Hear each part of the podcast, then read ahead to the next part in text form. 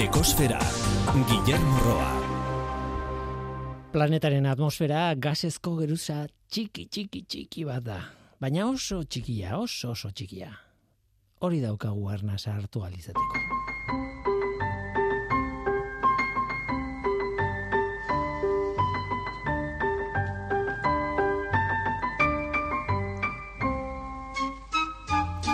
Kaixo denoi, ongitorri ekosferara, albisteak ez dira onak. Tailandian oso zaila da arnasa hartzea.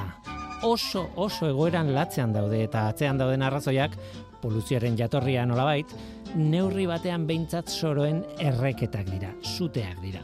Hemen kezkatuta gaude suteak direla eta mendi asko ari dira erretzen eta arazo aztertu duten diote ba, gizakia dela sute horien jatorrian dagoena naita edo konturatu gabe, baina zua pizten ditugula. Arazondia da hemen, eta hala ere, ez da hemengo araza bakarrik. Tailandian oso egoera komplikatu batean daude horrekin. Sasoi honetako kontua da, kainaberak eta beste landaketa batzuk landatzeko soroak erre egiten direla, eh, garbiketa egiteko eta berriz ere zikloa azteko, ez?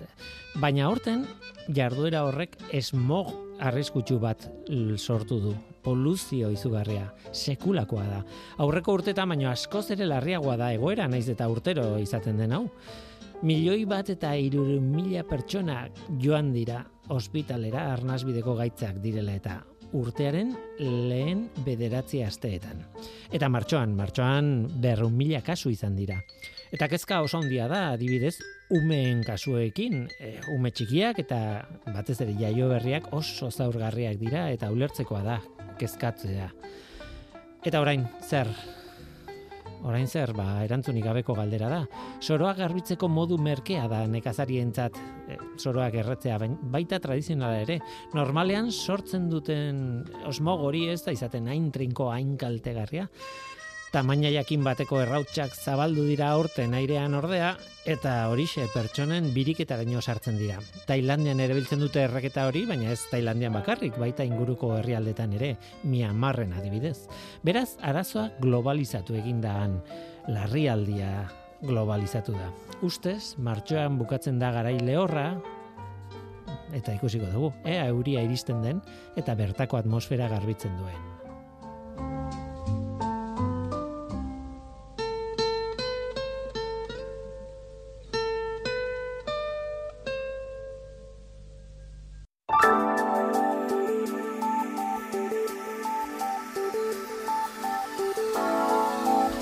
Eta atmosferarekin jarraitzen dugu. Atmosferako CO2 kontzentrazioari buruzko datuak ekarri behar ditugu orain beti bezala, ez?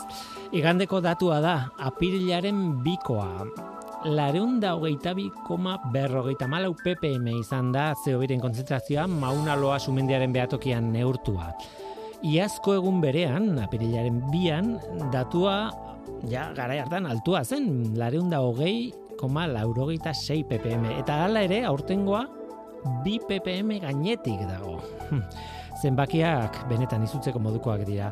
Larunda hogeiko muga psikologio horretatik gora gaude, es, normalen esaten dudan bezala, baina geroz eta gorago gainera. Eta zeo biren kontzentrazioak jarraitzen du jotzen urte urte. Gorakako joera ez da aldatzen, eta hori ez da berri ona. Zeo birekin kezkarik ez izateko, balioa berreunda laurogei ppmkoa izan beharko luke. Eta ez lareunda hogei ingurukoa. Gaur hirien eguna da gure saioan. Hiria azken batean jendearen kontzentrazio guneak dira eta horrek esan nahi du bueno, gauza on asko ditu baina energia asko kontsumitzen da ere bai. Bertan eta baliabide asko eskatzen ditu, dituzte hiriek inguruetatik eta bueno, horrez gain hiriaren jarduera ondorioa eh, ibaietan dauka eta ibaietan eta ez bakarrik ibaietan, haien ekosistemetan ere bai. Ondoriak jasotzen dituzte ibaiek, jaso eta jasan eta harremana komplikatua dago hirien eta ibaien artean. Bai, baina nolakoa da zehazki harreman hori? Ba, neurri batean oso ikertua dago, baina beste neurri batean oso gutxi ikertua mm, bitxia baldin bada ere. Hirien eragina ibaien ekologian ez da benetan ezaguna. Zehazki ikertu behar da eta bide horretan jarri dute martxan Zitipol izeneko proiektua, hainbat ikerketa talderen proiektu bat. Haien artean Euskal Herriko Unibertsitateko ekologoak daude. Haiek izango dira gurekin gaur, Arturo Elosegi eta Aitor Larrañaga etorri zaizkigu, hiriez, ibaiez eta ikerketa zaritzeko. Hori da gure gaurko eskaintza. Zu ongi etorria zara. Murgildu zaitez gure ekosferan.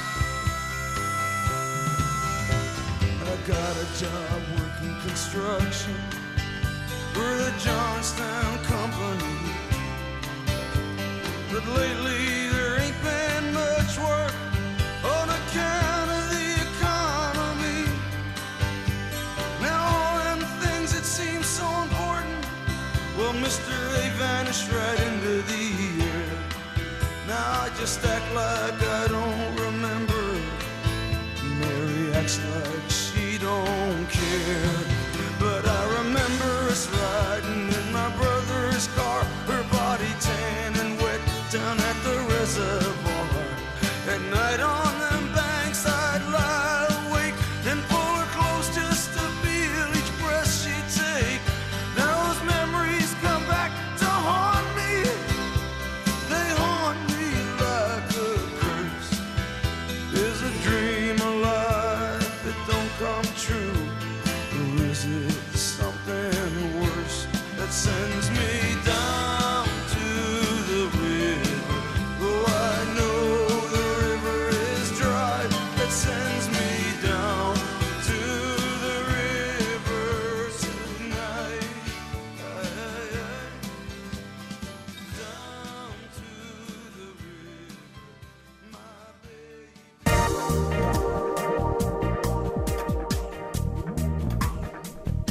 Ekosfera, Euskadi Gratian.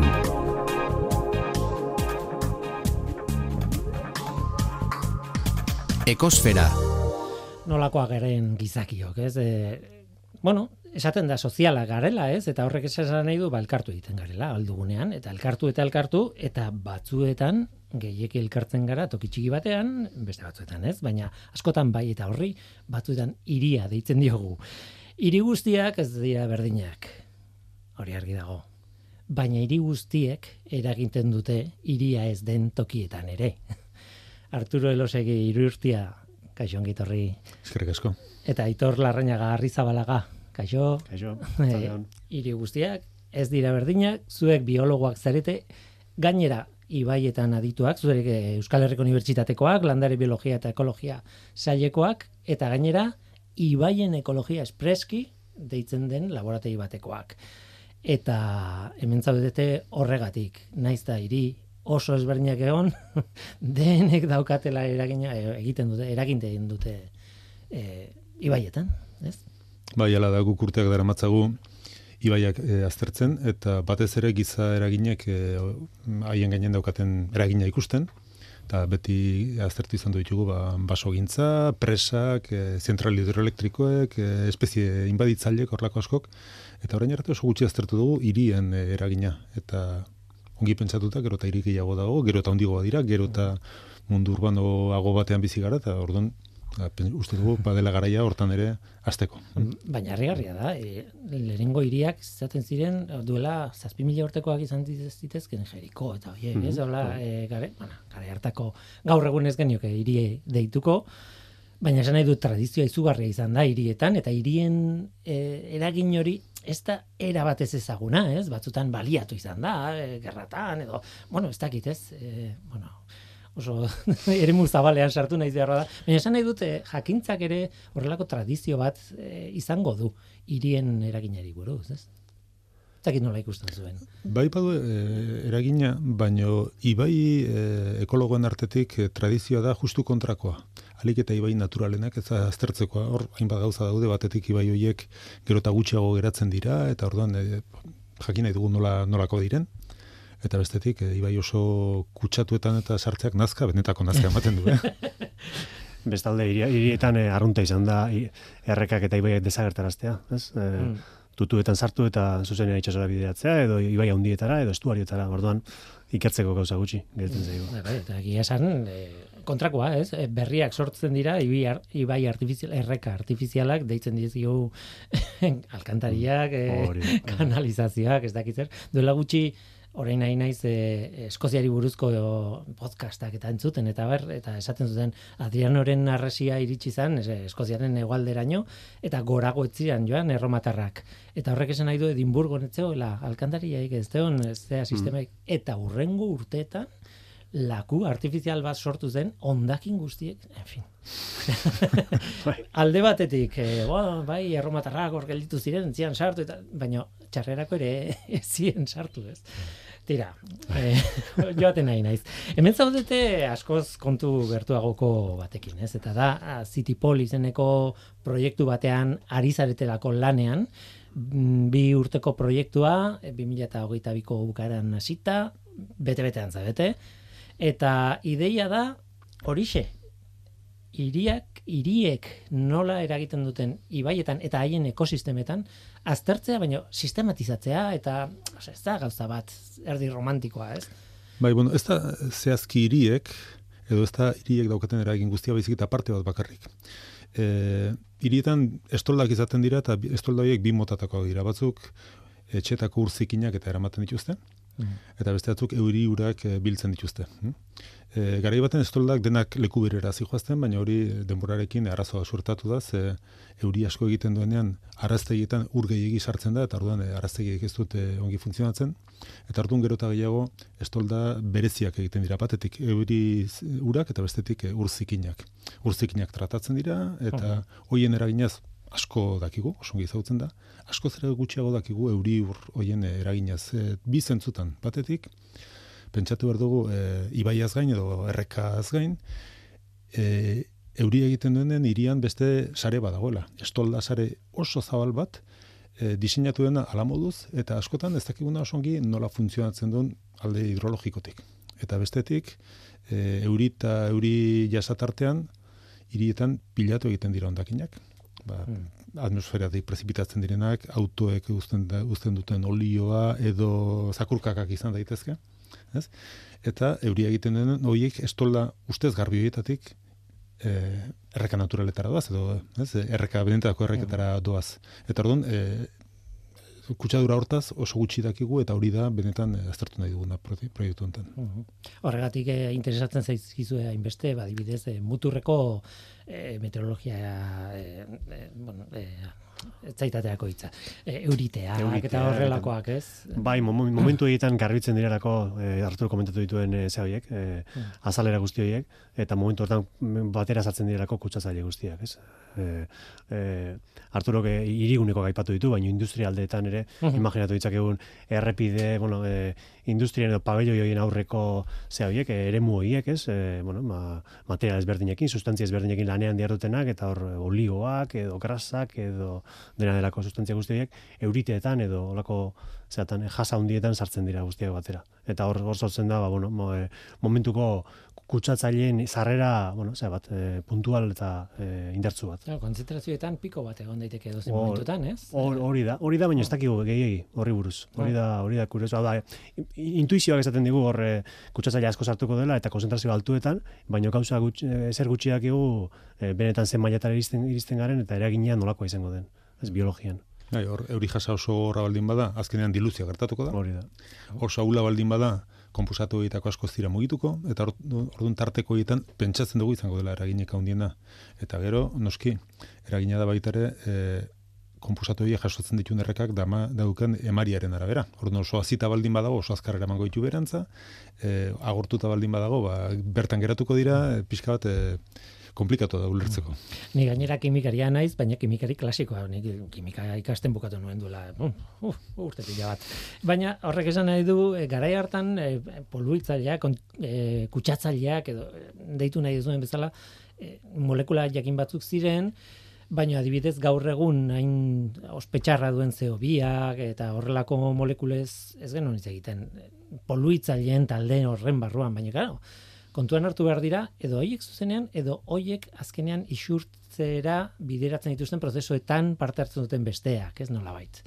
Ez dakit, esaldi oso komplikatu izan da. Bai, kimikariek gaur egun asko erabiltzen duten kontzeptua da kutsatzaile emergenteena, kutsatzaile berriak, Mm. ez? Mota askotako dira, egunero zu bezalako kimikariek asmatzen dituzte produktu berriak, hoiek eh, hasten gara erabiltzen eta eh, askotan denbora pasata gero, ohartzen gara, jo, ba, uste genduna bezin eh, ziurrak ez zirela, ez? Ba, amiantoarekin gertatu zena edo beste hainbat konposatuekin gertatu dena eta hor daude oraindik eta oraindik hirietan dauzkagu ba garai bateko on, eh, arrasto diren eh, takit produktu pila bat, kutsatzaile pila bat, gehi kutsatzaile berri pila bat eta azkenean eh, koktel oso komplexua da eh, gure Hmm. ibaietara doana. Gai, gainera, hasieran ditu egitura batzuk dituzte molekula horiek, baina gero behar bada degradatu dira, beste berri batzuk sortu dira.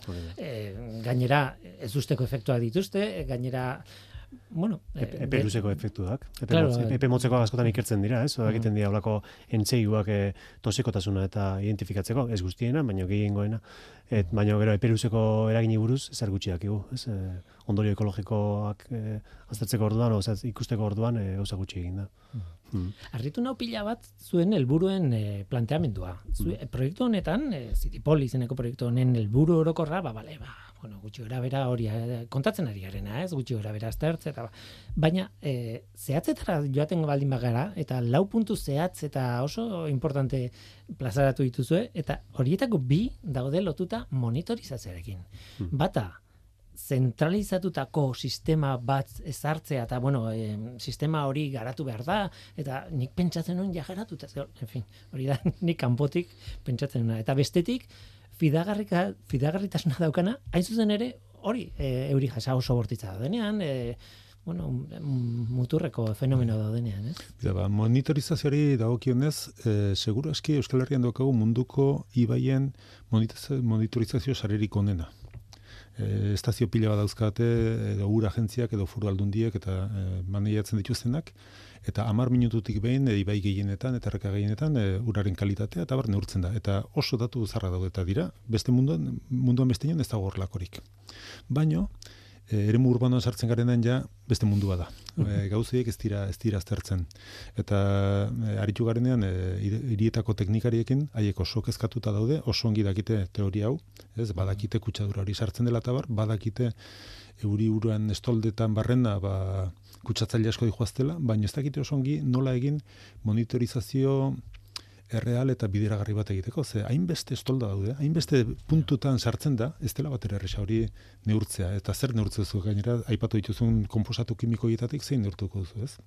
E, oxigeno neurtzea, pH neurtzea erresa da, baina Hmm. mar mila komposatu desberdin baldin badituzu, Bai, gainera batzuk oso kontzentrazio txikietan eragina handia da, dute, ez? hoi da. Eta orduan, baina hala ere, eh, hirietan ez dalda kontrola oso ondo egiten araztegietan adibidez. Araztegietan bai, baina Arturok esan duena, oda, izugarrizko komplexutasuna dauka, e, ez estolda zareak, orduan, e, jakiteko leku bakoitzean, puntu bakoitzean, e, irtenune bakoitzean ze, ze, zenbat ur ertetzen den, noiz ertetzen den, e, ze kalitatezko ertetzen den, guzti hori ez ezaguna da. Gero bai, hori nola baita jarraipen zarearen barruan puntu bat balema dago ibaian beheran, guztia integratzen duen zerbait badago, baina puntu bakarra da. Gero hor, eragin hori edo hortara nola iritsi den e, e, ze hori, e, ur, ur masa hori, ba, ez, ez, da, ez da jakiten, ezin da, ezin da aurrezan. Begira askotan gertatzen da, e, erreka bat edo ibai bat, ikusi bertan ze bizidun daude, eta jo, oso pobre, hemen zerbait gertatzen da. Uraren kalitatean nortu, perfecto. Ez da zer ikusten. Hmm. Eta orduan ze gertatzen da, ba, tarteka sartzen diren e, kutsatzaile horiek azkenan e, bere eragina daukatela. Eta esan dakoa, araztegietan oso monitorizazio ona egiten da, baina euri urak ez dihoaztea da araztegira. Elukete joan beharko. Eta pentsatzen dugu euri ura dela, baina ez da soilik euri ura, pentsatu e, donostiko aldezarrean. Ez, tabernariek goizero garbitu egiten dute, taberna, taberta, urzikin hori nora doa? Estoldara, baino ez, estolda, etxe barruko estoldara, baizik eta kanporokora, euri uren estoldara. Ez garbituko den estoldara, Bai, bai. baizik eta bestera. Bai. Beraz, eh, ordenetik egon daiteke, claro, kontroli, bueno, kontroli gabekoa esan dut. eh, Pentsatzen dut, nire sentsazioa da azkeneko urtetan, eh, gero inguru, hiri inguru garbiagoa daukagula, baina baina baina egia da, horrek ez du esan nahi, eh, dena perfektua denik, ba, ez dakit, ez, edo dena, dakigunik, ez? Hori- Hori da pixka bat kontua. Nik uste dut eh, ingurumen osasun arazoetan eh, bai asko betu dugu. Ez, ez da zaila, eh? Ze hain egoerapen agarren egunen, ba, hobetu besterik ez zitekela egin. Baina baita ere zenbat eta gehiago ikasi, ba, gero eta arazo gehiago ez konturatzen gara. Garai baten eh, hostailoak berunezkoak ziren. Eh? Gero ikasi genuen beruna oso toksikoa dela. Eta hori debekatu egin genuen.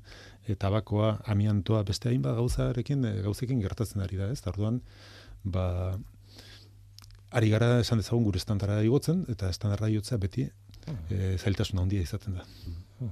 Eta monitorizazioa oso euri jasa e, bortita daudenean, eta horrelakoetan zailagoa da. Esan nahi dute fidagarritasun hori e, muturreko gerat, egoeratan, e, ez algara fidatzen. Sistema berdinak ez aldira egon behar e, egoeran normal batean, eta ez dakite. E, Za- Zailago ez zuten, ordea. E, Ez, ez, esaten dut, e, e, helburuetan zehaztu dezuelako, Hmm. ez nola baita hori, eta nik ulertzen dut batzuetan, ez dakit nola esan, e, gezurrik esan gabe, edo hanka sartu gabe, ez? E, muturreko eurite bat datorrenean, edo horrelako gulde bat, edo ez dakit zer, Bai. Em, claro, e, ogoera ezberdin bat, ondorio ezberdinak e, sortzen ditu. Hmm, bai. Beraz, betiko modu normalean erabiltzen ditugun sistemak behar bada, ez dute jas, ezin dute jaso, ba ez Bai, dakit, eh, kontzentrazioa edo, bueno, ez dakit. Hori ala da, esate baterako ibaien jarraipen sarean, bi dira helburuak. Batetik, e, hidrologia eta bereziki uholden prebentzioa. Eta hori dago diseinatuta uholde oso handitan ere on- ondo funtzionatzeko. Ez da beti erresa, ze askotan ekaitza handi bat izaten da, elektrizitateak failatzen du, gero seinale ez da iristen bere lekura, eta bar, baina hori alde batera ez. Baina uraren kalitatea normalean kontrako izaten da, emaria zenbat eta bajugo izan, ibaiak diluzio gaitasun txikiagoa dauka, eta orduan e, kutsadura konzentratugoa da. Eta orduan bereziki lan egiten da konzentrazio baxutan.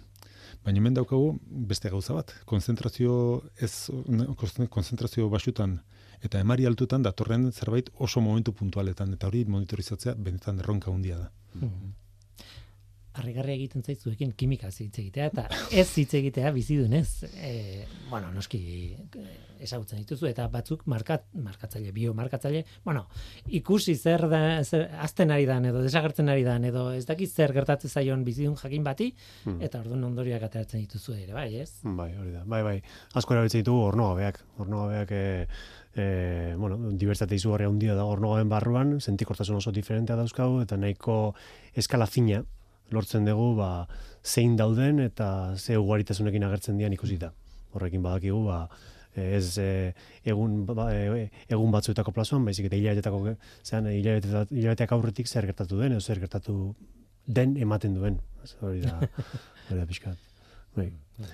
Ez dakit, eh, hor badaude eh, erresak direnak neurt, ez dakit nola esan, eh, populazio bat eh, zenbait bizidunetan populazioak onditu egiten dien edo txikitu egiten diren igual erresagoa da ikusten.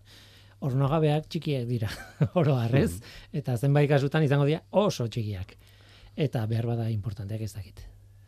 Bueno, bai, bai, txikiak dira, eta eta, eta ez ezagunak egia esan, ez? E, hola, publiko olokorraren zat esango dugu, baina, bueno, e, a ber, e, Mm. milimetroi buruzari gara, orduan bai, lup, lupa batekin ikusteko moduko, ikusteko modukoa dira, eta bai, noski hor, e, ornogabe, ornogabe esker, e, arrainak dauzkagu, behaien errekurtso direlako, edo hegaztiak dauzkagu, edo, edo, orduan, bai, e, zean, e, sare trofikoan erdi erdian kokatzen dian espezie batzu dira, e, e, espezie batzuk dira, eta garrantzi berezi hartzen dute horregatik, bai. Hor da baita ze galdera egiten diogun gure buruari, ez? E, besterik gabe, edo zeinume sartu erreka baten, eta esan zenbat xomorro desberdin ikusten dituen, eta kontatu xomorro desberdinen kopurua begibistaz ikusten dituna, eta horrekin esango dizut gutxi gura bera uraren kalitatea zenbateko den. Hori, nahiko ikertuta dago eta nahiko erlazio lineala da, ez? Gero, ba, batzutan, hortik pixkat aurrera jo nahi baldin badugu, ze badaude kutsatzaile batzuk espezie batzuk gehiago era egiten dituenak, edo beste batzuk beste batzui, hasi behar duzu, beste gauza finagotan begiratzen, ez da bakarrik espezie bat egon edo ez egon, asko aztertzen dugu, ba, espezie zehaz batzuen, azkuntza tasak, edo dauzkaten malformazioak, edo zenbat e, ugaltzen diren, eta hori ja, galdera zailagoa dira. Eta zenbat ar eta zenbat eme, ez? E, horre, bueno, behar bada zuekin ez dakite Horno eta ez dugu gehi landu hori, baina bai, arrainetan adibidez, hori... bai, badaude beste talde batzuk, ez? Bai, bai, bai, bai. Endokrinoak, ez? Bai, E, bai, hormona bai. bezala jokatzen duten Bai, bai, egia, bai. Osea, ustez problemarik ez zeukaten molekulak bat batean pa. Ja, egiten dute, sortu egiten dute problema bat, ez? E, eta emeak hasten dira agertzen adibidez. Bai, bai, hor farmakoekin izugarrizko arazo daukagu, ze farmako gainera diseinatuta daude eragin biologiko handia izateko, eta ere, iraunkorrak izateko. Claro. Da. Claro, claro, gure buruari trampa egiten diogu.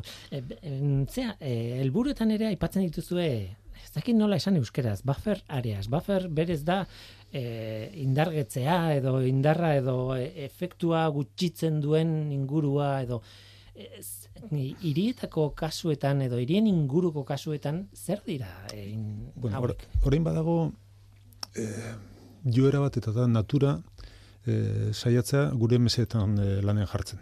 Bai, esate baterako temperatura igotzen ari da, zergatik ez ditugu zuaitz gehiago landatzen, eta horrek itzala ematen du, eta iria freskogo mantenduko da. Bueno, ba, orduan, e, euri eurak hainbat kutsatzaile sartzen ditu errekar, errekara, bueno, zergatik ez dugu errekartzetan basoa edo e, larre bat edo lako zerbait eukitzen, eta horrek neurri baten arraztegi bezala funtzionatu lezake. Hori da ideia. hm?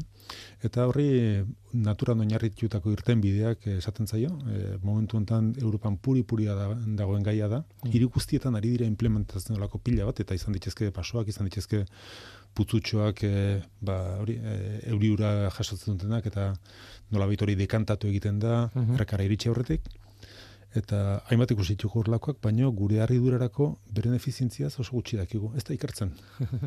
e, dirua gastatzen da, egiten eta ongi dago, ez? Baina gero haien e, eraginkortasuna ia ia ez da aztertu eta hori da guk eh, egin dugun zerbait ere bai. Mm. Baina harrigarria da, ez? Esan edo diseinatu egiten duzu, e, irigintzan hain zuzen ere egiten den zerbait diseinatu egiten duzu edo zona berdeak edo putzuak edo ez dakit zer, e, supos, suposatzen da jakintza bat daukazula horrekin atzean. Eta minimo bat izango da, ez? Minimo bat bada, baina Mhm. gero e, egia da baita ere eraikitze lan horiek beti sail batzuk egiten dituztela eta horiek eraikitzen badakite, dirua hortan gastatzen badakite, baina ikerketak egin ikerketak edo estudioak esaten ditzen da edo ja beraien aurrekontutik kanpo geratzen da. Eta orduan da nahiko modu mundu asimetrikoa da. hm?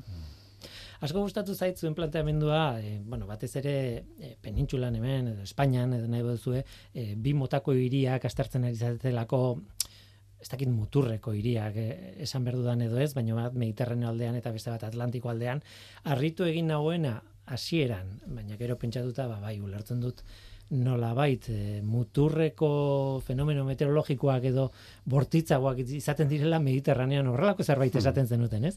Hasieran harritu nago, ez? ez hemen Atlantikoan ez da ka- kaitzak ez, ez ja, baina regularragoak dira, ez? Bueno, ez dakit o- hori zergatik aukeratu dituzuen eta e, bi eredu horiek eta eta nola ari zareten. Bueno, eh, bai, pixka muturreko kasua dira, zera, bai, Iberia penintzula barruan. Eh, claro, Mediterraneoko ibaiek funtzionatzen dute askotan lehortetik uholdera pagatzen dira, e, ekaitz batekin.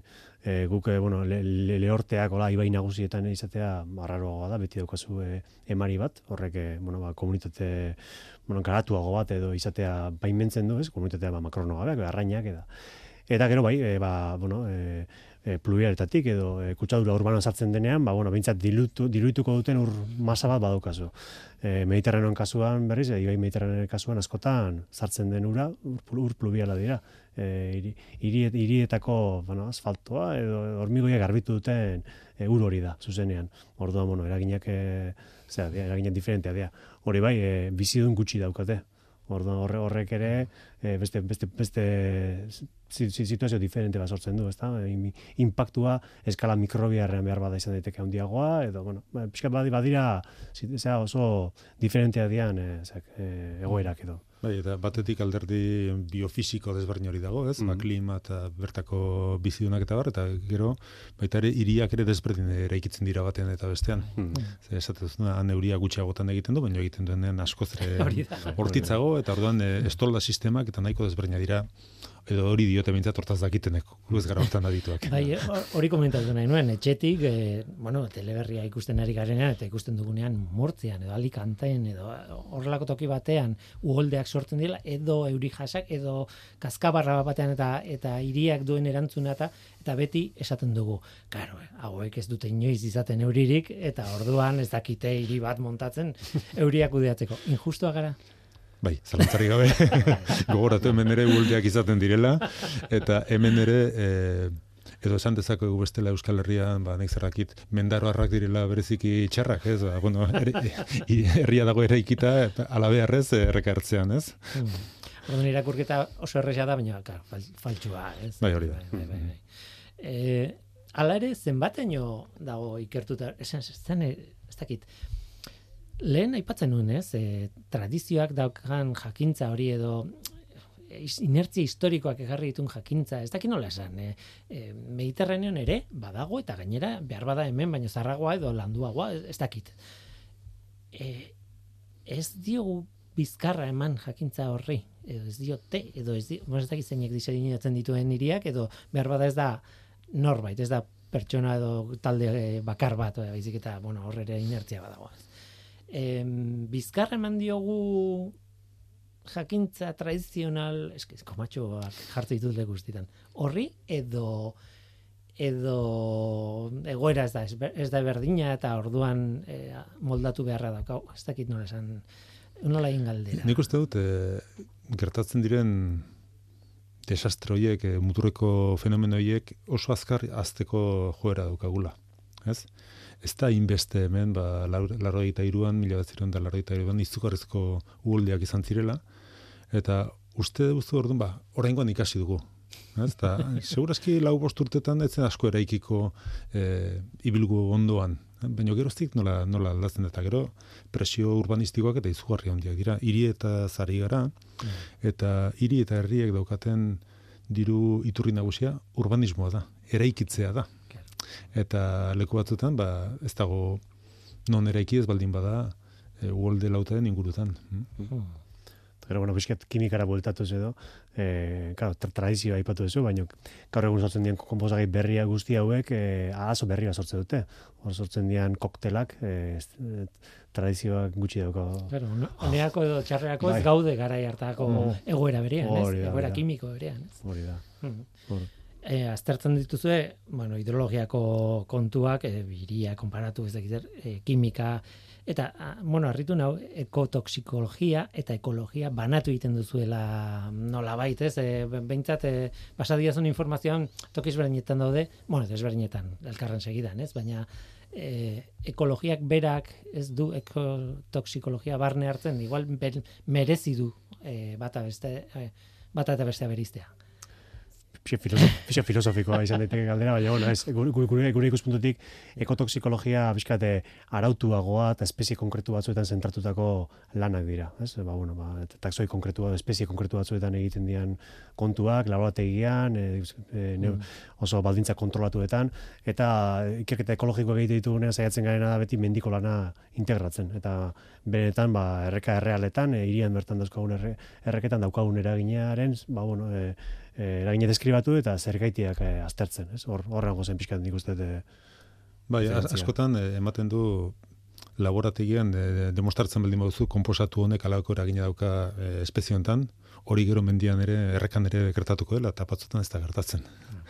Eta orduan e, jauzien nahiko handia izaten da laborateiko e, ikerketa ekotoksikologiko hietatik gero ba, naturako errealitate horretara. eta alderantziz ere, bai. Eta alderantziz, bai, bai. Laborategian hilkortasunik ez ikusi, baina behar bada ugalketan eragiten du, eta mendian izugarrizko eragina, ugalketan eragina daukalako. Da orduan epe luzean edo pertain luzean, ba, izugarrizko kalteak ikusi. Egia da batzutan hartzen dira zelula batzuk eta ematen zaio konposatu, konposatu bat, baina Hmm. konzentrazio oso altuetan eta gero esatzen dut, baina hau errealitatean ez da gertatzen, ez? Mhm. Maten badiozu bakarrik Coca-Cola edateko nor, Mm. pertsona bati, ja, baina hori errealitatean ez da gertatzen, Mhm. ez? Horrekin ezin duzu esan Coca-Cola txarra edo ona denik, ez? E, esan nahi dute... Bai, egin beharreko bide bat da, baina, bai, bueno, hori da, hori da, bai. Baina, bueno, hasiera behar bada. ez? Mm. Tira, eh, bueno, gutxi gora bera eh, kontatu dugu alde zientifikoa, ez dakit nuntza deten momentu enten, hori bai galdetu nahi nizuen, eh, ez da lan erresa izan behar, eta iruditzen zait parametro pila bat dituela eh, oso ezberdinak, kimika, biologia, ez dakite populazioak eta bestalde eh, hiriak nola dauden antolatuta, biltzen dituzue gauza oso, oso, oso zailak elkarrekin neurtzeko, nola baita ez? E, nola planteatzen zuen lan hau? Bueno, hemen e, proiektu hontako zintzilari gehienak elkarrekin aritu izan du gara lanean, orduan badakigu, badakigu elkarren berri eta badakigu besteak zer eskain dezaken da zein den bere muga. E, bada erronka ze aipatzen duzun bezala hidrologiatik hasi, kimika eta modelizazioetara eta gauza asko batera dijoaz. hm? Baina hemen erronka da e, gehiago e, ingurun nahiko berezian ari garrela lanean, ez dugu esan, bi hiri horiek dira Gasteiz, o Gasteiz, e, zera, Girona eta Donostia, hm? Mhm. Ah, eta e, gure lanaren parte bada bertako kudeatzaileekin lan egitea, ba, batetik haien berri nahi dula, dulako, e, behar dugulako beraien estolden kartografia guztia, e, lan egin nahi dugulako beraiekin e, informazioa partekatuz, eta gure kasuan ez hori bakarrik nahi dugu euria ez denez beti errex e, aurre esaten noiz gertatuko den eta zenbat, suhiltzaileak e, konbidatu ditugu lanera, eta esan digute baietz. Eta orduan e, guk behar dugun momentuan eta lekuan euria egingo du. Haiei esker eta jasoko dugu horren e, horren eragina. Eta hori guztia lan handia da, ba ez delako hm, e, nahiko mundu berezia da ikerketa eta e, eguneroko hiri bateko kudea zaila dauzkate beste arazo batzuk eta haiekin hitz egitea ez da beti erresa izaten. Lan handia da, eta gaina lan oso ezberdinak bilduta. Zeraten, bai. ez? E, iruditzen zait gu- guretzat izugarri zaila izango dela gero titular bat bakarra ja, jartzea nunbait, Mhm. ez? Baina zuentzat ere hori bera. Zuen lanaren helburu handietako da gero erabakiak hartzen diren tokitara joatera. Hmm. Behintzat ikus ditzatela emaitzak zein diren edo zer ikasi zuen ikerketa hori da zailena, ez da? Zailena baina beharrezkoena, ez? Azken batean e, Mm. zientzia justifikatzen duen e, kontu hoxe da, ez? E, hori plazaratzea eta e, di- divulgatzea. E, populazioantzako, baina baita kudeatzaileentzako, ba, er- erraminta berriak sortu sortu ahal izateko eta, bueno, e, Esan dut, kontatu dezakezu orain bezala irratian eta kontatu behar da. Hori Bai. ulertzen dut. E, baina gero momentu bat iritsiko da. Ez dakit zer em, pertsona batek, teknikari batek segura asko, hartu beharko du erabaki bat. erabaki bat, hemen estolda bat jarriko dut, edo ez, edo hemen egingo dut ez dakit zer edo ez, edo behar bada iritzi guztien kontrako erabaki bat izan beharko du, eta orduan, eh, bueno, ez dakit, eh, esan nahi dut, eh, maila horretaraino idealki iritsi beharko zeinateke, ez? Eta, Bai. Bueno, Kont, kontua da, claro, guk e, proiektu honen bitartez deskribatuko dugula zein dan eragina. claro. E, eta hori ez jakina da momentuz.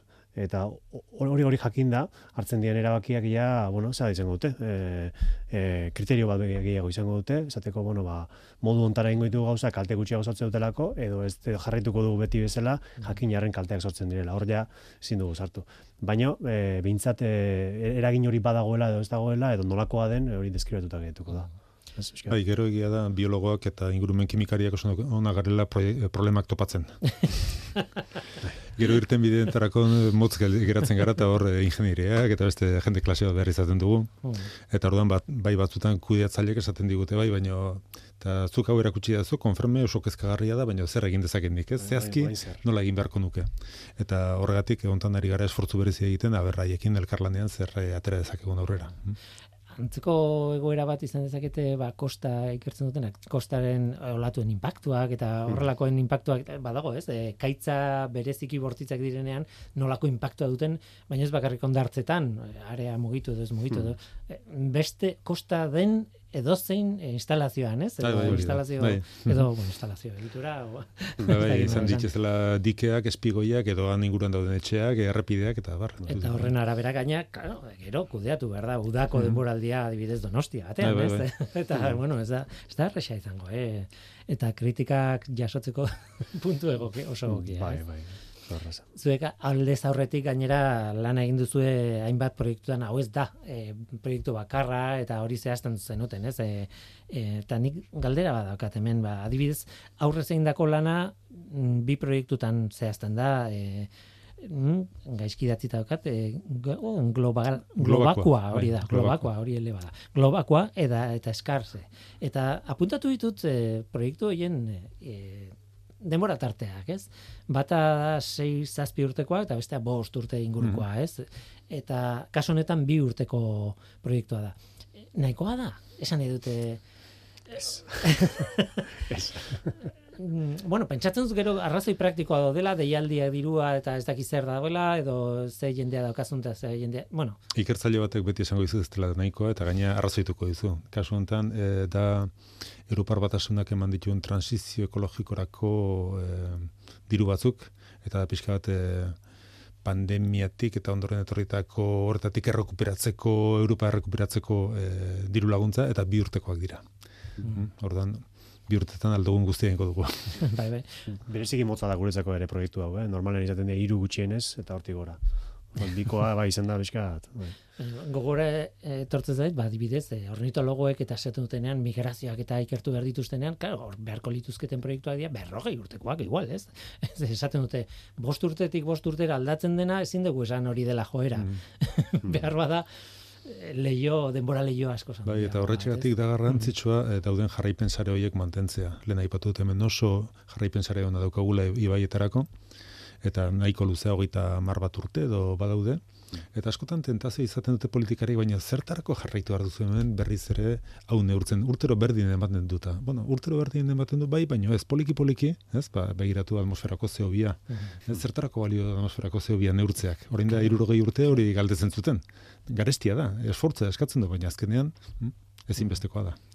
Bai, duela ez asko aipatu genuen, bueno, hemen ekosferan ikarri genuen, eh, lurreko airerik garbiena, horrelako bitxikeri txiki bat ekarri nuen, eta baina horren atzean, eh, bueno, airerik garbiena esaten zuten zegoela Tasmaniako ez dakizte puntutan, e, e, ego e, mendebaldeko lurmutur batean edo horrelako zerbait, baina bakarrik em, handik zetorrenean e, airea eta orduan e, ozeano artiko os- e, antartikoa osoa zerkatzen zuen airea eta orduan ez zuen e, hirien eta lehorreko in- impacturik eta barrez.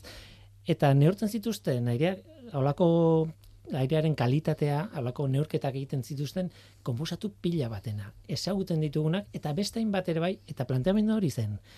Hemendik berrogeita mar urtera Auskalo zerrekin ari gera bueltaka. Ez dakitzen molekula, jo, ba, hau kaltegarria da edo edo kontrakoa edo dena delakoa, baina ez dauka udaturik garai batean nola zegoen. Ba, esaten dute ahal dela, ba, hori mm, ez gertatzeko egiten dugun eh, analisi batzan eta iruditu zitzaidan harrigarria zen, hartzen zuten gainera ez dakitze botila mat- motatan sartu aire lagin bat eta ben Melbournera eraman eta sartu ez dakin nun eta horrelako gauza, orduan bitxikeri bat izatetik, baietz, bitxikeri badala, pasatuz den izatera, ba, bueno, ideia hon bat, ez da nik. Hmm.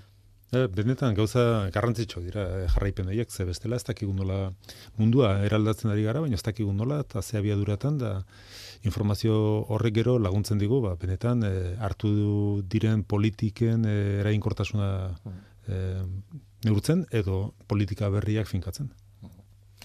Da, bai, eta hor, ja- jarraipen hori dakoten helburu, dauzkaten helburu zientifikoak azken batean urte asko pilatuta lortzen dira, eta dagoen problema da, ba, finantziazioa ez dela eh, eskala horretan mugitzen, ez? E, esan zen dugun bezala, hiru lau bost urteko eskala mugitzen da, baina askotan e, zuloak edukitzea eta eta bertan bera gelditzea e, sare hoien sare hoiek osorik edo parte bat e, ja traumatiko izan daiteke, e, informazio pila bat galdu daitekelako eta berriro martxan ez jarri eta bueno, bai hor baude ba, eragin batzuk e, pro, dienak. Nik ulertzen Hmm. dut gainera dena ezin dela, denari ezin zaiola diru eman, ere ere, eta ere, Bai. aukeraketa bat eman beharko. Bueno, ez naiz jarriko Bai, postu hortan, ez dudalako Ja. ardura hori, baina bueno, ulertzen dut horre on daiteken e, zeatan, e, Bai. zailtasunean. Ez. Tira, ez dakit kontatu dugun dena gutxi gara, bera edo zerbait eh, gelditzen zizuen kon- kontatzeko. E, mm, niretzat oso Hmm. ikerketa zabala da. Beharrezkoa, noski baietz, ez, baina harritu nauena nire harridurarako ze gutxi dakigun zenbait puntutan. ez dakit, eh? Eta valorazio horrekin eh, gelditzen naiz igual, ez? E, em, hemendik aurrera begiratuta zerri egin behar genioke kasu zer e- bukatuko da proiektu hau eta orduan zer. Bueno, proiektua bukatzen denean gutxinez e, hiri bakoitzak pixka bat argiago edukiko du. Ze kutsadura monta ari den sartzen eta horrek ze eragina dukan. Nik uste dut baita ere e, laguntoko dula zenbait puntu finkatzen. Esate baterako, ba, badira errekak e, donostian bertan, badira errekak teorian euri ur- ura beste jasotzen ez dutenak. Bueno, gero praktikan ikusi berta, antzea agertzen den. Ze horrek erakusten du nondik datorren, ez?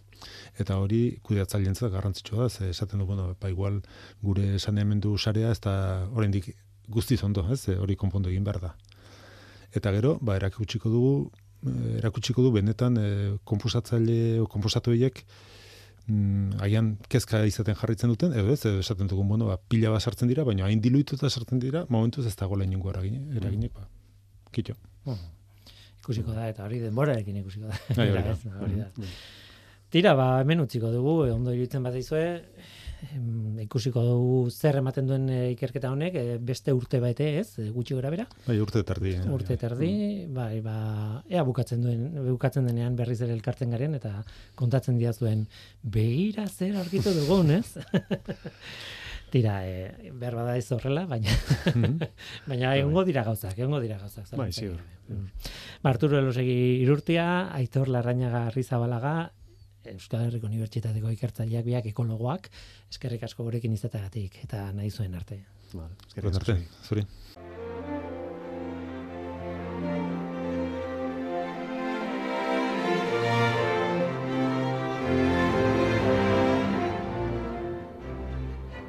Tira, ona iritsi gara eta mm, iaia bukatu dugu, baina gogoratu behar dut, e, joan den ast- ostiralean aurkeztu zutela aurtengo bioterra mm, e, jardunaldia feria.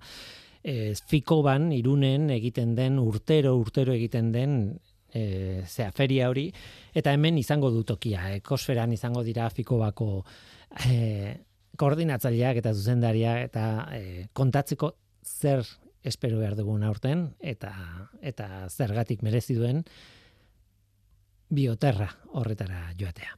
Tira ba, onaino gaurko asaioa eta onaino ibaien kontuak eta irikoak ere bai izango izan ditugu.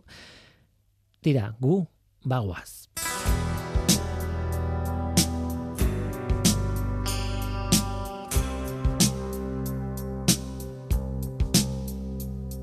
Eta onaino, bai, gu bagoaz Mikel Olazabal teknikan izan da eta ni Guillermo Roa mikroan datorren astera arte ondo izan agur.